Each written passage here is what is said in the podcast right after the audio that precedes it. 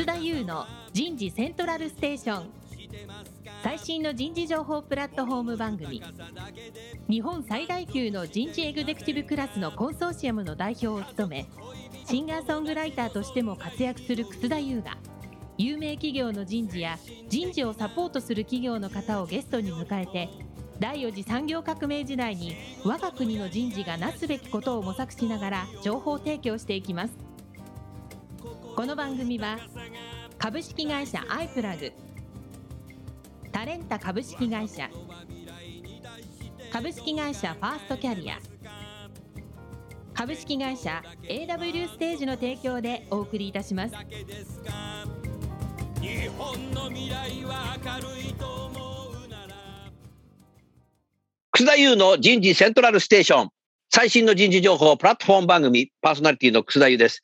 えー、今日は皆さん、東証ジャスダック上場記念番組ということでですね、お送りしたいと思います。田村彩の健康ポイント。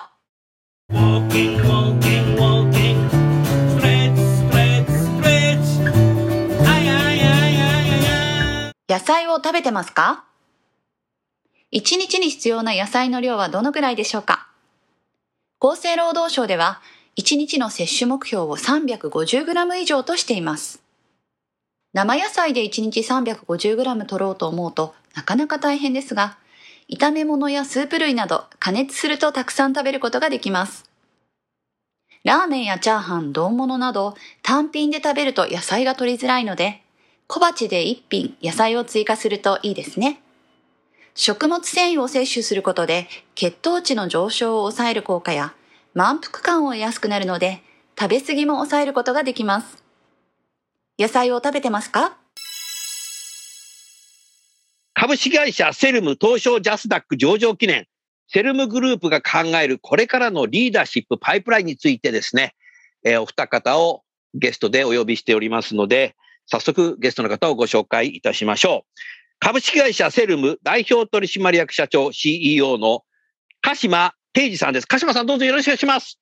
ご紹介に預かりました株式会社セルムの鹿島定治でございます。この度、あの、上場ということで大変光栄に思っておりますが、あの、本当に皆さんに大変あの、お世話になりまして、このようなあの日を迎えることができたと思ってます。今後ともどうぞよろしくお願いいたします。ありがとうございました。もう一方、株式会社セルム執行役員兼株式会社ファーストキャリア代表取締役社長の瀬戸口渉さんです。瀬戸口さんどうぞよろしくお願いします。はい、本日もどうぞよろしくお願いいたします。さあ、早速ですけど、鹿島さん。はい。もうね、昨今はブーカの時代で先が見えない、先が見えないってマスコミがいっぱい書かれますし、はい。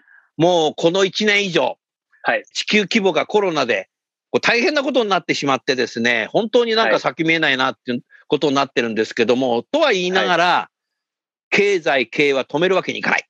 はい。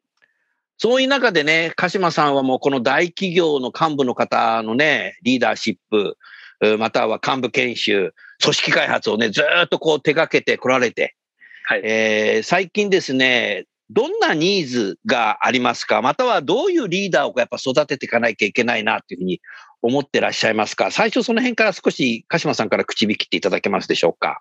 はい、ありがとうございます。弊社があの創業した1995年あたりは、まだそのリーダーを育成するっていうその市場は本当に始まったばかりで、どちらかっていうと、こう、企業の人材育成というのは、人事制度の補完みたいな感じだったんですよね。なるほど。えっと、おっしゃる通りだ。部長になると部長研修、課長になると課長研修っていうことで、うん、まあ言ってみれば、あの、組織のピラミッドが正常に機能することが、まあ非常に大事だったっていう時代が、まあ、長く続いたわけなんですけど、その90年代の後半になって、バブルの崩壊からちょっと立ち直りかけてた頃に、組織のピラミッドをちゃんと維持して、それぞれが役割を果たせば、あの会社っていうのは成長するもんだっていうのは、もうバブル前の話であって、バブル以降はやっぱりこうビジネスを本当にこう作っていかなきゃいけなかったりとか、今あるモデルを変革していかなきゃいけなかったりだとか、そういう機運が高まってた時に、その、まあ、海外の、まあ、GE 等をはじめとした人材育成のやり方っていうのがどんどんこう日本に入ってきまして、それでリーダーの育成する市場っていうのはこう出来上がったと。うん、なので、大体20年ぐらい、その、そこまで経ってるんですよね。おっしゃる通りだね。はい。で、このじゃあ20年の間に、あの、本当にそのリーダーをその開発できたのか、あるいはそのリーダーを育成する力が、うん。その組織として本当にその高まったのかっていうことについて、はい。いろんな見方があると思うんですけれども、以前よりは経営人材育成の体系を皆さんお持ちですし、企業内大学みたいなものをお持ちですし、でそれから昨今はそのコーポレートガバナンスっていうことで、まさに今日テーマになるリーダーシップのパイプラインがどのくらい充実しているのかっていうことについても、外の目も含めて非常にあの注目が集まっているので、うんまあ、かなりあの能力はついてきてると思うんですけども、うん私が思うのはですね、その能力がつくスピードよりも、うん。あの現実世界の変わっていくスピードが速すぎて、なるほど。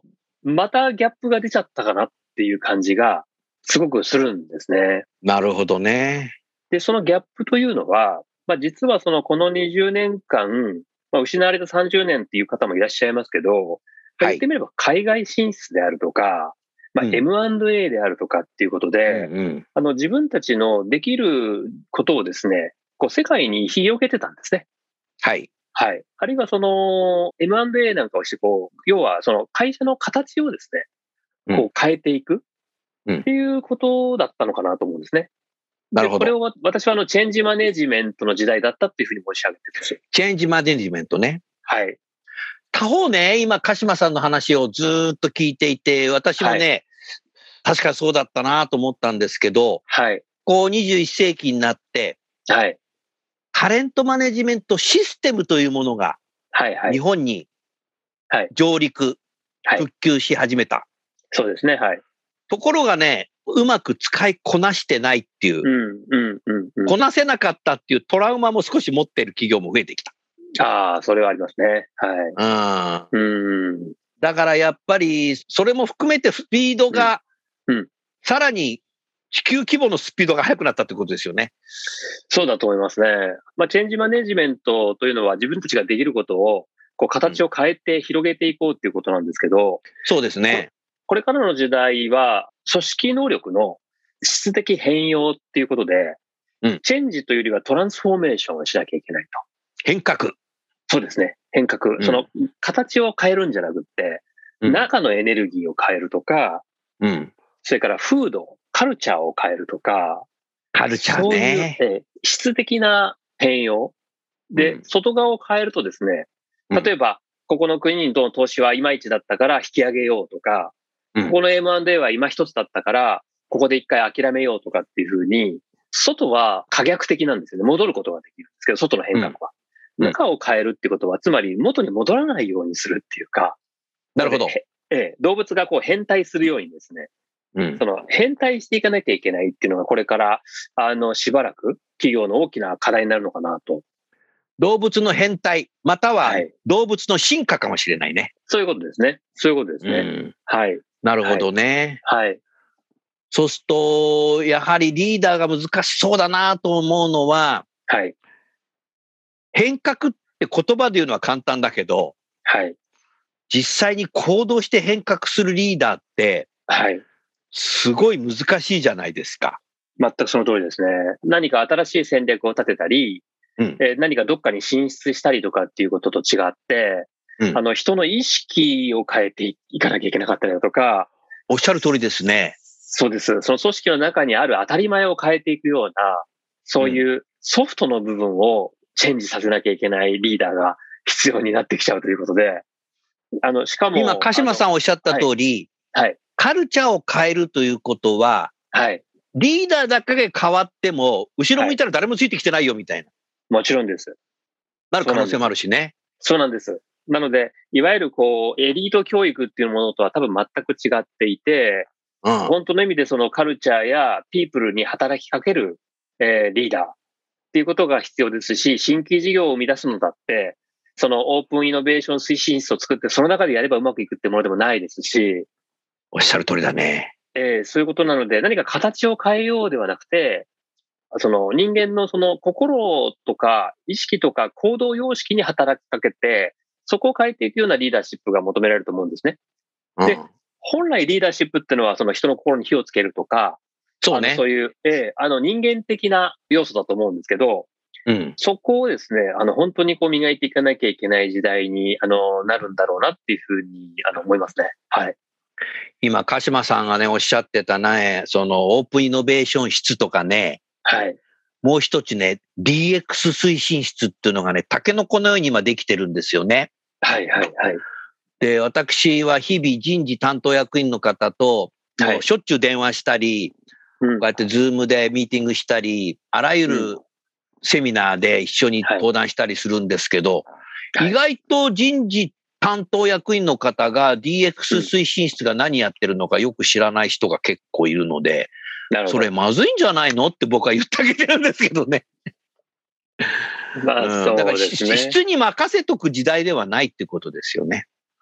もうまさにそうだと思いますね。インフラをこう整える役割もすごく大事ですけども、うんやっぱりそのビジネスラインのところで、誰がどんな風にパフォームしてるのかとか、うんそういったことをずっとこう定点観測するようなことが、パイプラインっていうことも含めて必要になると思いますね。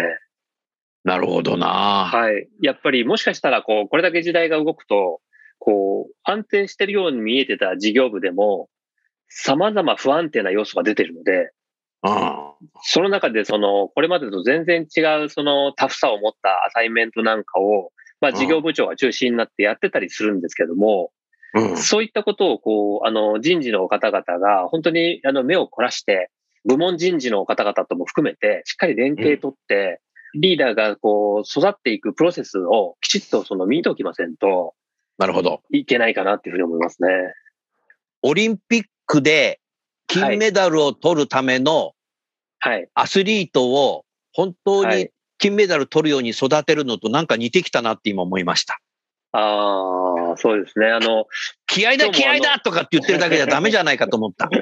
そうですね。今日もあの、折しも、あの、松山がマスターズのチャンピオンになりましたけど、やっぱコーチをつけてましたね。それが、あの、いわゆるメンタルコーチなのか、あの、スポーツのコーチなのかわかりませんけど、とにかくあの、コーチをつけたことが、まあ一つの要因なのかななんていうふうにちょっと私は思ったんですけどね。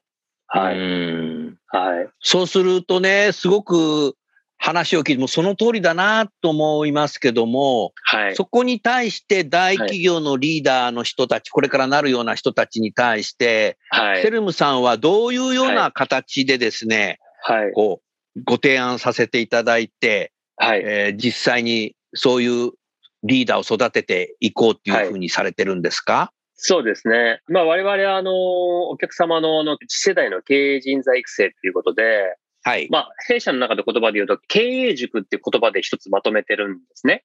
はい。この経営塾っていうのは、まあ大体その30代前半、それから30代後半、40代前半ぐらいで、まあ3階層ぐらいになっていてですね。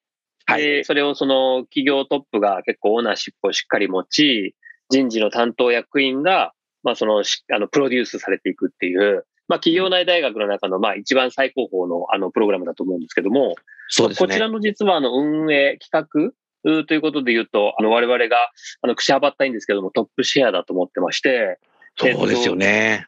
年間200コース、うわ、えーそんなにやってるんだ。はい、やらせていただいてるんですね。で、昨今はあのコーポレートガバナンスの流れもあって、あの、社外取締役がその経営塾の中に入ってくることは当たり前になってますし、なるほど。えー指名報酬委員会なんかとも連動しながら、なるほど経営塾っていうのを運営しているので、うん。あの、そういう意味では本当に、えー人事の施策でもあり、経営の、あの、真ん中の施策であると。で、さらにそれを、外の投資家にその、ステークホルダーに、こう、開示義務みたいなことを、うんこう、積極的にこう、求めていくような風潮もあるので、ますます、この経営人材育成っていうのがですね、その、持続的成長に、こう、寄与するものだっていう、こう、コンセンサスが社会的に出来上がりつつあると思うので、なるほど。ここをしっかりその磨き上げていくっていうことがすごく大事なんだと思うんですね。うん。で、ただもう一つあのセルムがあの、やっぱりお客様と共に作っていかなきゃいけない世界のもう一つが、はい。まあこれファーストキャリアともつながるんですけど、はい。やっぱり割とその若いうちに、うんリーダーシップを発揮した経験をうんつけないとですね、うん担当者から係長になり課長になりって言って、役割が上がっていくことで、自分のその影響力とかパフォーマンスを上げていくっていうふうに皆さん思い込みすぎちゃうんですよね。なるほど。でもリーダーシップっていうのは、何年目だろうが、シニアだろうが、若手だろうが、うんリーダーシップを発揮するっていう経験がすごい大事だと思うんです。なるほど。です。加えて、その、経営人材というからには、やっぱり経営をしたことがある人、ああ。この、これをですね、30代ぐらいから小さな PL でもいいですし、うんあの関連会社でもいいですし、その自分の後ろには、まあ誰もいないっていう状況を、うんやっぱりあの若いうちに経験させること。うんこれが、あの、ぜひというか皆さん分かってらっしゃるとは思うんですけれども、うんあの、やりきれてないところだと思ってまして、うん。まあ私も経営者やってますけれども、やっぱりやればやるほど上手くなるわけでして、人間は。なるほど。はい。なので、早いうちからやってですね、やっぱり経営者経験を一つ、二つっていうふうに積み重ねていく。経営者経験を学習するってことですね。そういうことです。うんはいそういうことおっですよ、しゃる通りだね。はい。はい。あの、22歳大卒で入って、はい15年ぐらいになって課長になって、はい。39歳ぐらいからリーダーシップの研修受けてたら、はい。間に合わないね、これ。そうなんです。やっぱり。そんな時代もあったからね。そうなんです。やっぱり事業はそんなに簡単じゃもう、あの、当たり前ですけどなくなってますので、早いうちから小さな経験を積んで、だんだんだんだん大きくしていくと。うんで、その中で、まあ、選ばれて、そのアサイメントされて、うで、んその結果を、まあ、愛情とともにですね、厳しい、その、目で見られているっていうプレッシャー。なるほど。この健全なプレッシャーの中で結果を出し続けるっていうことを、うんやっぱりそのアサイメントでは、あの、問うべきだと思うんですよね。ははい。で、そういう中から、本当にあの、リーダーが育っていくっていう世界観が大事なんじゃないかなと思います。他方ね、私自身、その、大学のキャリアセンターさんとの仕事も増えてるんですけども、なるほど。最近上位校の学生がはい。どういう企業に就職したいのかっていうのを聞くとですね、はい。企業じゃないんですよ。はいはいはい。企業なんですよ。そうですね。ね。はい。イントネーションでわかりますけどね。はいはいはいはい。だからね、もう学生ベンチャーがもういっぱいなんかタケノコのようにこう出てきちゃってるんですよね。はい。だから就職する前からもう会社を起こしたいっていう人が増えてくるので、はい。だからやはり大企業に入った人も若いうちからリーダーの経験しとかないと、やがて30、40になった時にその人たちとさ、比較されちゃうんだよね。いやー、そう思いますね。はい。そう思います。まあ、うん楠田さんのおっしゃるように、あの、今、企業は、あまあ、ある種のブームというか、うん。あの、我々も、あの、25年前に起業したわけですけどもあ、そうですよ。ええ当時とは全く環境が違いまして、違うよね。当時の企業とはね。はい。もう、あの、お金出してくれる人もわんさかいますし、そうね。その、助けてくれる、その、セーフティーネットっていうのはものすごい発達してるので、うん。本当のハンズオンになってきたね。そうなんです。なので、逆に言うと起業しやすいと。うん。ただ、そんなに甘いもんじゃ私はないと思ってまして、知ってます、知ってます。なので、あの、ベンチャー経営者と話をすると、たまにですね、あの、よく聞くのが、その、お金は、あの、集まると。で、うんえっと、技術やプロダクトもあると。でも、お客さんがいないんですっていう、あるあるある。そういう、結構あるんですよね。あるよね。えー、なので、うんまあ、多産多死でやっていくっていうことで、一応のエネルギーをですね、こう高める場には企業ってのはなってるんですけども、なるほど。でも、わ私は企業にばかり経済活動の中で重視しすぎるのはですね、うんあの、サステイナブルじゃないと思ってます。なるほど。やっぱり大企業っていう器の中で、しっかりその非連続な経験を積めることとか、はいそ。れから社会的に大きなインパクトが出せることが前提の器の中で、うんその仲間たちと切磋琢磨するっていう世界観っていうのは、うん。あの大企業ならではのやっぱり私は迫力である魅力だと思ってるんですけども、うん。そこを訴えるときに、うん。こう、これからやらなきゃいけないことは、その、おそらくですね、その、会社の中に入ってみたら、どうなるかわかんないけど、頑張ればいつか大きなことが成し遂げられるよっていう、口説き方をしてると、うん。あの、今の状況と変わらないと思うんですね。なるほど。ええ。なので、例えば、まあ、ジョブ型もそうかもしれませんけれども、ここういうコースがあるから、このコースに乗らないかとか、うん。それから将来、こういうリーダーを育てるための特別なプログラムの採用があるから、うん。そこのプログラム生にならないかとか、そういうふうにしてですね、一括でみんなをその採用するというよりは、本当にこう、その人一人一人をどうその活躍させるのかっていうそのストーリーをですね、ちゃんとこうプログラム上でこう見せてあげる。これがパイプラインの入り口になるはずなんですね。なるほど。はい。つまりね、はい私も常日頃講演やセミナーで言ってるんですけど、はい。集団管理ではなくて、はい。パーソナライズされた子に寄り添う管理をしていかないとはい。難しいよとうんまさにいうことはね、申し上上げてるんですよね。げまさにそのとだからそれが具はい体化したのが今の鹿島さんの話ですよね。そうだと思います。はい。うん。はい。だからみんなね、大卒総合職で入って、はい。みんな同じような研修を受けて、みんな同じような本を受けて、はい。みんな同じような人ができちゃうみたいな。はい。それはパイプラインじゃないよね。そうですね。やっぱり経験の非連続性とか、それからプールをしていくわけですけど、その人たちがこう多様性があるっていう、あの、ことが前提でないと、うん。一部の超エリート層を作りましょうっていう感覚でやるとうまくいかないと思いますし、社内の反発が大きいと思うんですよね。おっしゃるとりだ。もうエリート層だけやとね、はい。選抜研修だけやってると、選抜から漏れた人たちがね、すごい不平が出たと思うんですよね。はいはい。おっしゃる通り。りだね。そうですね。うん。はい。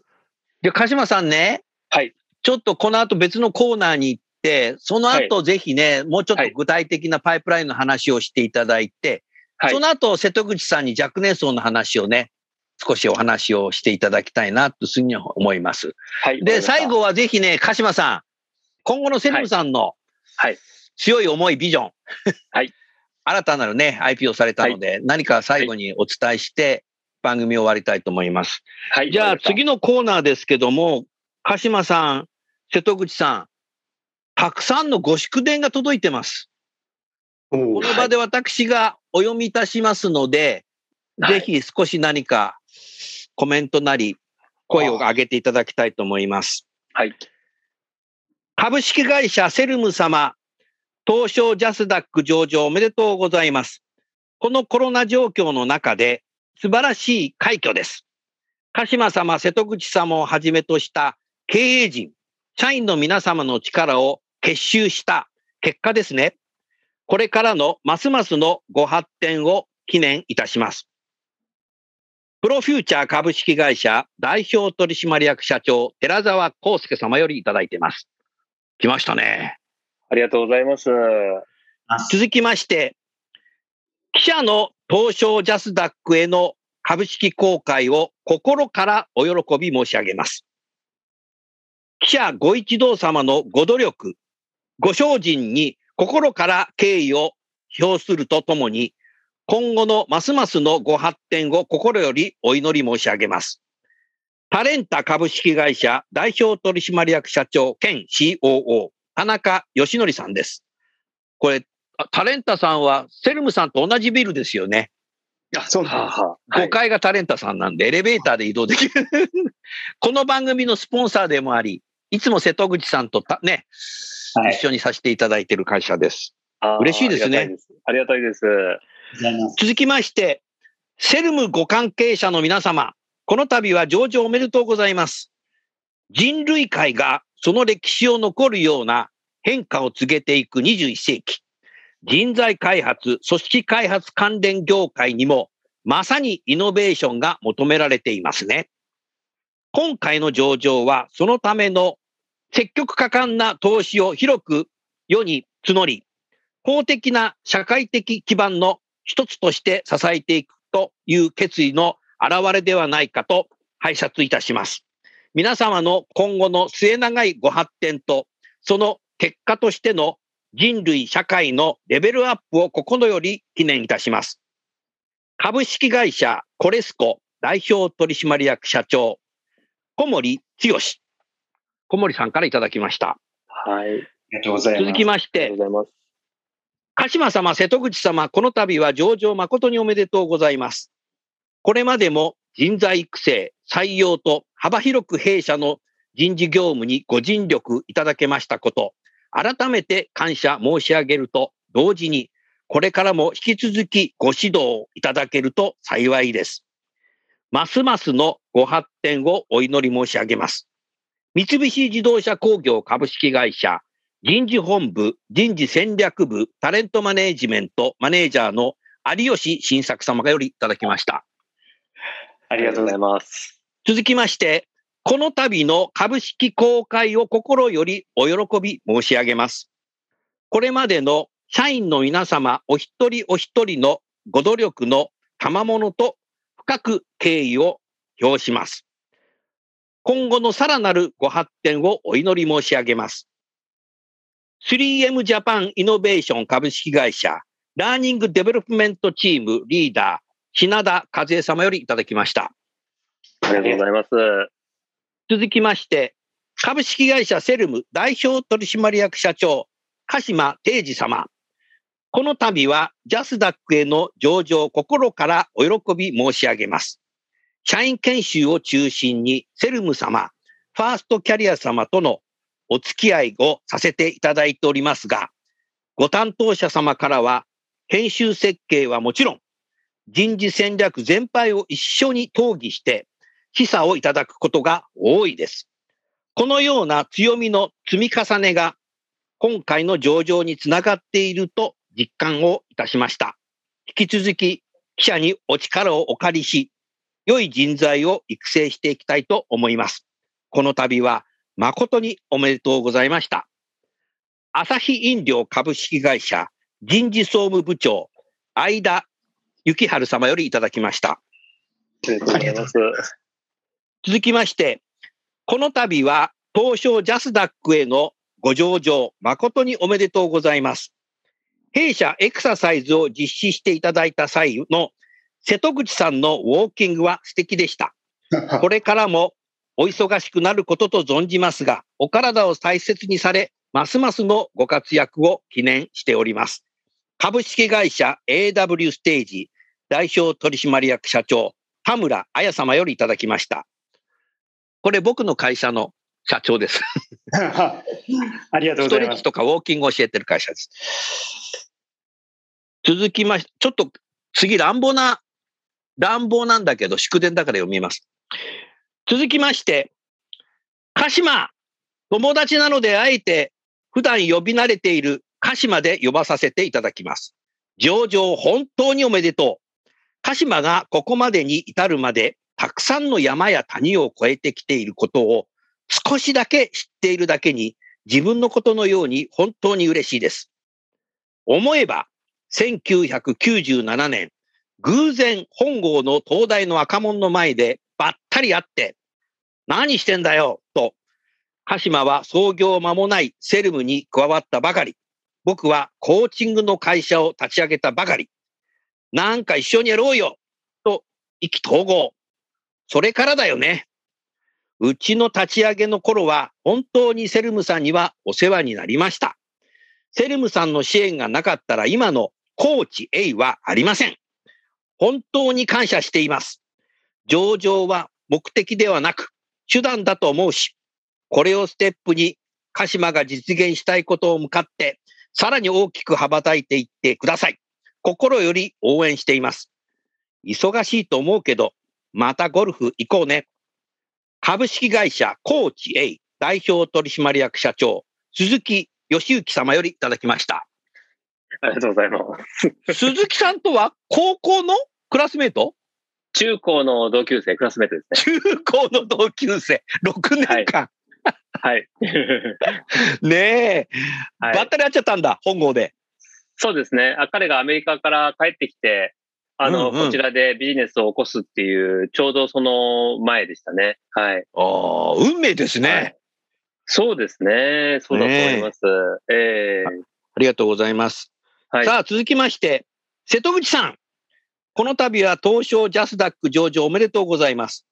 セントラルステーションをご一緒させていただき、まさか上場のタイミングまで同じで心からご縁を感じます。若者と未来をつなぐ、そのプラットフォームへ。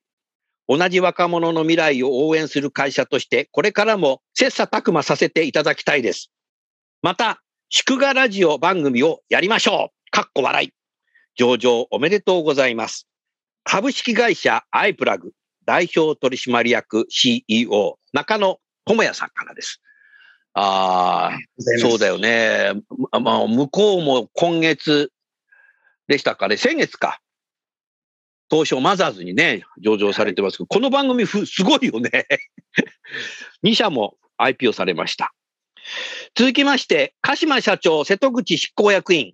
この度は、東証ジャスダック上場、誠におめでとうございます。前向きで、時にスパイスの効いたユニークな新しいご提案、ご意見をいただき、いつもインスパイアされています。人と企業の可能性を信じるセルムさんの今後のますますのご発展をお祈り申し上げます。KDDI 株式会社執行役員コーポレート統括本部人事本部長白岩徹様。並びに KDDI 株式会社コーポレート統括本部人事本部人材開発部長千葉角子様よりいただきました。ありがとうございます。以上です。鹿島さん、はい、いかがですか？いやどうもありがとうございます。あの、本当に。素晴らしいね。ええー、嬉しいです。本当皆さんのおかげで今こうしているんだなと思いますし、これからもますます頑張んなきゃいけないなっていうふうに改めて思いました。本当にありがとうございます。瀬戸口さんいかがですか？はい、本当に嬉しいです。本当に皆さんに支えられてですし、あの新たなスタート、しっかりと踏み出していきたいと思います。もう何かこう、結婚式の披露宴以来ですよね、こんな福田が届くなんて。しかも、ラジオで世界中に 呼び上げてしまったみたい。芸能人の結婚式みたいいや、本当にそうですね。うん。はい、でも、一回限りですからね、こういうのはね、なかなかね、はい、あるもんじゃないので、よかったですね。はい。さあ、それでは後半に行きたいと思います。鹿島さんね。はい。このパイプラインを作っていくにあたって、はい。企業にですね、はい。やっぱり、きちっとパイプラインを作るために何をメッセージいつも発信されてますか？はい。パイプラインに必要な4要素っていうのをいつも申し上げておりまして。4要素？はい、4要素ですね。お聞きしたいですね。はい。一つは、チャレンジっていう言葉なんですけど。チャレンジ。えー、タフで多様な経験のデザインが必要だということですね。なるほど。はい。タフっていうのはなんかこう、はい。修羅場の経験みたいな。そういうことですね。そういうことです。はい。はい。それからもう一つがサポートっていう言葉なんですけど、おこれがその、いわゆる研修であるとか、あの、メンタリングであるとか、それから経営陣との対話であるとか、おその他社の経営陣との交わりであるとか、なるほど。そういうそのサポートが大事だと思います。これが二つ目ですね。一人だけじゃできないってことですね。そういうことなんです。そういうことなんです。はい。で、もう一つがアセスメント。ああ。はい。これは、あの、見る側が評価するっていうことだけじゃなくて、うん、その自身も自分をこう内省してですね。うん、で、どこをやっぱり磨いていこうかとか、それから自分が気づかないボトルネックみたいなものリーダーに育っていく上でですね、やっぱそういったことが大事だと思いますので、やっぱり成長のそのプロセスを把握して、そしてその評価をして、そして本人に意味ある形で、こうフィードバックして応援するっていう、このアセスメントっていうのは欠かせないと思うんですね。おでそ、その結果を見たときに反省する人じゃないとダメだね。はい、あそういう意味では、 unlearning っていう言葉がありますけど、はい。成功体験でここまで来てらっしゃる方が多いので、うん、まあ、コップの水に例えるともう、コップの水が溢れんばかりに入っていると。はい。いう人は、少しその、経営塾やメンタリング等で、ちょっとこう、3分の1ぐらい水を捨てていただいて。おお、そうなんだ。えー、それで新たな水をこう入れないと、あの、いけないんじゃないかなって思うんですけど、それがまあ、チャレンジだったり、サポートだったり、アセスメントだったりってことが、すごく unlearning する上で大事だと思うんですね。 unlearning する上で大事。今みたい話が先ほどの企業さんからの、はい。祝電の中にもなんかあったような気がするな。ああ、そうかもしれません。いろんなことをね、教わるって。うん。最後にあの4つと申し上げましたけど、はい。4つ目がスーパービジョンっていうことで、今スーパービジョンスーパーバイズですよね。つまり監督するっていうことですね。なるほど。はい。経営者がコミットしていて、うん経営者がそのプロセスをモニタリングしていて監督していると。うん。これが、あの、非常に大事だということで、チャレンジ、サポート、アセスメント、スーパービジョンっていうですね、この4つがデザインされていることが経営人材を育成していく上で大事なんじゃないかと思いなるほどな。ます。はい。いやーね、この番組は、スマホで聞いてる方が多いんですけど、はい。スマホでね、ラジオを聞いてると、はい。メモが書けるみたいなんで、は今日相当のリスナーがメモ書いたんじゃないかな。いえいえいえ。で、僕が言うと、じゃあ書こうって書き出す人もいるんですけど、なるほど、そういうことですね。はいはいはい。この前あるリスナーの方にお会いした時に、楠田さんがそれ言うと私書いてんのよねとかっていう女性の人がいたけど、別に試験するわけじゃないんですけど、いやー、鹿島さん。ん、今の4つの言葉は、あ、確かにそうだなと思いますね。一つかけてあれもダメだね、これ。そうなんです。4つセットなんですよね。ね。はい。うん。そういう中でさ、瀬戸口さん、はい。お待たせいたしました。瀬戸口さんのところはファーストキャリアということで、もうはい20代前半ぐらいになりますかね。最。近では内定者まで含めて。はい。ねえ、そこに対してのやっぱりリーダーシップだとか、ストレッチアサイメントだとかね、あとは東北の方に行くインターンシップだとか、いろんなことをやってるじゃないですか。その若年層に対しては何が必要だっていうふうに感じてらっしゃいますか？はい。やっぱりあの若年層のところも変わってきててですね、今、鹿島から話をあったようなですね、リーダーシップっていうのがかなりあの中心軸に来てます、テーマとしては。はい。はい。で、この4月もですね、あの、例年、我々新入社員研修ラッシュということで、延べ2万人ぐらいの、あの、新入社員 2万人、すごいですね。実施してるんですけども、以前って、どうしてもですね、なんて言うんでしょう、底上げみたいな要素がすごい強かったんですよね。ああ、ビジネスマンとしてのね、学生とのギャップを底上げするっていうね。そうです、そうです。で、うん底上げして、そこから現場にこう配属されて、まあ、個になぞらえた経験をしていきましょうという形で、最初の入り口の段階って、なんて言うんでしょう、あまり個とか、そういったところは見ね。あの、まあ、確率的なプログラムといえばそうかもしれませんけれども、あの、一旦底上げしましょうっていうようなトーンが多かったんですけれども、うんリーダーシップっていうところ、これリーダーシップって何かっていうと、やはりその、先ほど進化っていう言葉がありましたけれども、はい以前ではなかったです。数年前はこの導入研修の中で進化っていう言葉をあの入れて語ることあそうってなかっそうだったかもしれないね。ありますし、あの先日、そうですね、東京会場さんにもあのゲストで出ていただいた回でありましたけれどああ、も、番組で出ていただいたね。導入研修からその選択型で、あの自分たちの必要なものを必要なタイミングでっていうようなものがこう出てきたりだとか、うんはい。そういうふうに変わってきたなというふうに思ってますね。で、これってあの決して、なんて言うんでしょう。以前からやっていたそのリーダー教育を、あの年齢を早く下ろしただけじゃないと思うんですよね。企業にとって。うんで、これ何かっていうと、まあもちろんその本人にとっては、そのリーダーシップをこう鍛える、もしくはリーダーとして活躍する場っていうのが、あの数年こう、なんていうんでしょう、寝かしてからじゃなくて、あの今まさに、あのすぐ、あのそういう場があるっていうのもあるんですけれども、はい。既存のその会社組織であったりですとか、あの既存のそのベテランにとってもですね、すごい刺激になってるんです。なるほど。はい。そういう意味でいくと、若手っていうのはですね、育成すべき対象から、その組織変革のキーレバーに徐々に変わりつつあるっていう、まあそういう空気感を非常に感じますね。おお、なるほどね。もうだから入社した時からもそういった形でやっていくことによって、30代、40代の時、すごくなんか鹿島さんいい感じになってきそうですね。そうですね。若手から本当にこう、きタフに鍛えていくとか、それから光ってる人をどんどん光らせるようなことって、あの、欧米の会社ですと結構当たり前にやってることだと思うんですよね。はい、ですね。はい。はい、入ってすぐ即戦力ですから、うんうんうんなんかそういうことが当たり前になってくると、ベンチャーに行きたい、起業したいっていう人たちが、うんあの、もう一回夢持って戻ってくるんじゃないかなっていうふうにも思いますね。おっしゃる通りだね。本当だね。はい。結局ね、今ね、はい。鹿島さんやはい。瀬戸口さんの話を聞いていたときに、はい。ジェネレーション Z の人たちって、こうはい社会に出て自己実現したいっていう人がすごく多いんだよね。そうですね。はい。うん。でもね、ミレニアム世代もそうなんだけど、今年、鹿島さん、あの、平成元年生まれがもう33歳になるんですよ。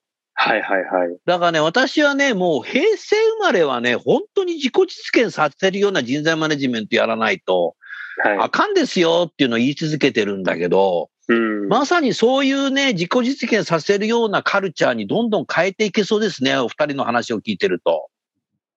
そうですね。あのー全体を大きくその変えていくっていうことはなかなか難易度が高いことだと思うんですけど、おっさりそれだ。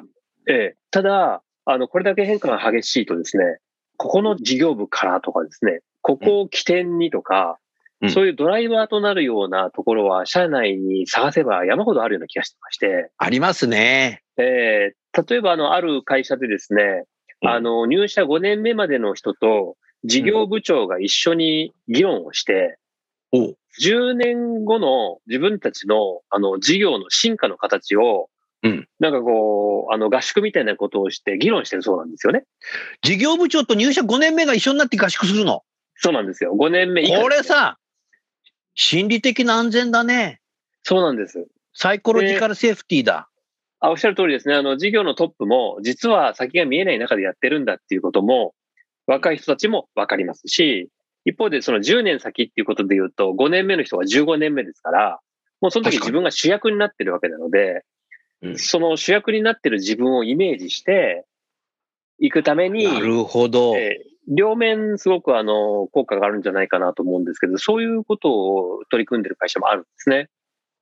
他方でさ、瀬戸口さん、入社5年目なんかさ、そういうのを事業部長と合宿とかあったら、こんなの10年早いよとかっていうカルチャーの会社もあるから、そうそうですよね。どっちの会社に入ったかで10年後大きく違ってきちゃうね。あると思います。今どうしてもその5年目までっていうと、まだあの草田さんおっしゃるようにですね、まだまだ若手だっていうような見方ってあったりするんですよね。なので、その若手育成っていうのが、どうしても人事部の中でも、若手の担当者のなんか PDCA の一環としてこう回っていくみたいなあの側面ってあったりしてですね。なるほど、なるほど、あるあるあるある。ものすごくある。そうそうなんです。ただまあ、そういう、なんて言うんでしょうね、あの、PDCA 回すっていうのもありかもしれないんですけれども、もっとそれ以上にですね、若手のそのイシューっていうのはですね、経営イシューだっていうふうにあの捉えていく、まあ、こういった変化って必要なんじゃないかなっていうのをすごくあの感じてます。なるほど。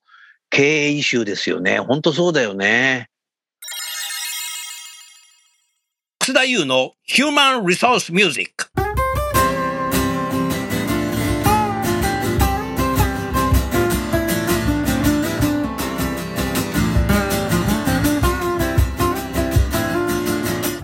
日の曲は、就業意欲促進の歌。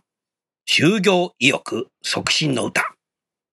これは厚生労働省が出している労働白書の中から歌詞を作ってみた曲です。私のセカンドアルバム残業イルミネーションの中からお聴きください。就業意欲促進の歌。One, two, three, one, two, three, one.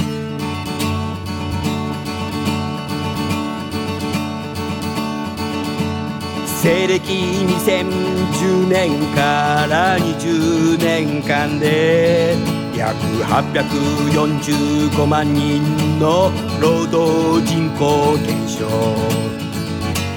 女性若者高齢者障害者がみんなで参加する社会を目指そうじゃないか。若者の諸君働いていますか？部屋でゴロゴロ。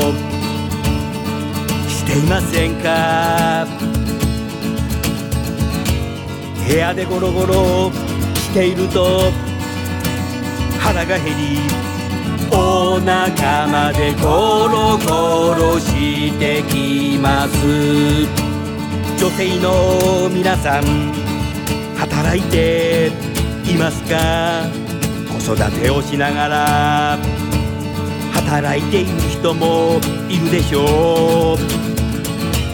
旦那さんは育児休暇取れますか？それなら仕事できますか？60歳を過ぎた高齢者の皆さん働いて。いますか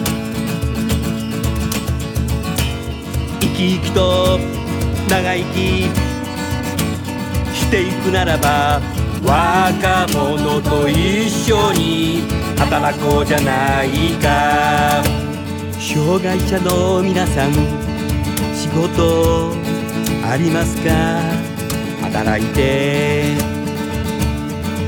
いますか？2%雇用。できていない会社を見つけて働きたいですよね。みんなで参加可能な社会が持続すれば少子化高齢化人口減少化が影響したとしても女性若者高齢者障害者が活躍できる西暦2010年から20年間に女性若者高齢者障害者が全員社会に参加していけば約213万人の労働人口減少にとどまる。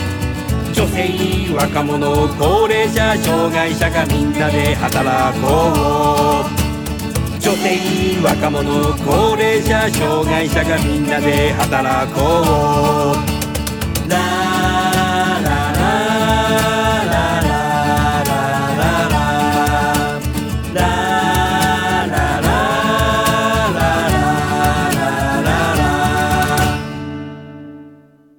ありがとうございました。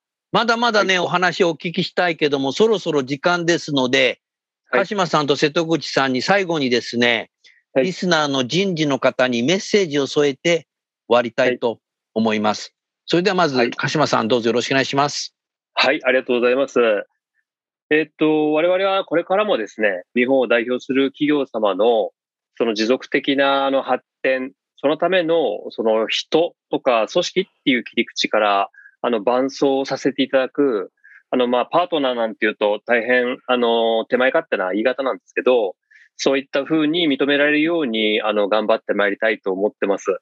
まあ日本企業は人を大切にすると言いながら、まあ OJT としては大切にするんですけども、あの、んリーダーとか経営人材の育成を経営の視点で行うっていう意味では、あの、うんまだまだやれることたくさんあると思っておりまして、うんあの、そこを応援できるような、まあそういう企業でいたいなっていうふうに思っております。よろしくお願いいたします。ありがとうございました。それでは、瀬戸口さんお願いいたします。はい。あの、皆様のおかげでですね、新たなステージにセルムグループが立つことができました。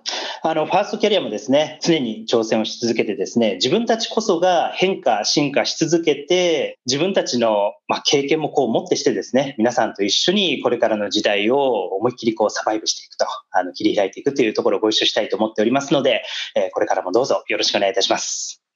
はい、ありがとうございました。それでは最後にゲストの方をご紹介して番組を終わりましょう。セルムの鹿島さん、セルムおよびファーストキャリアの瀬戸口さん、今日はどうもありがとうございました。どうもありがあとうございました。。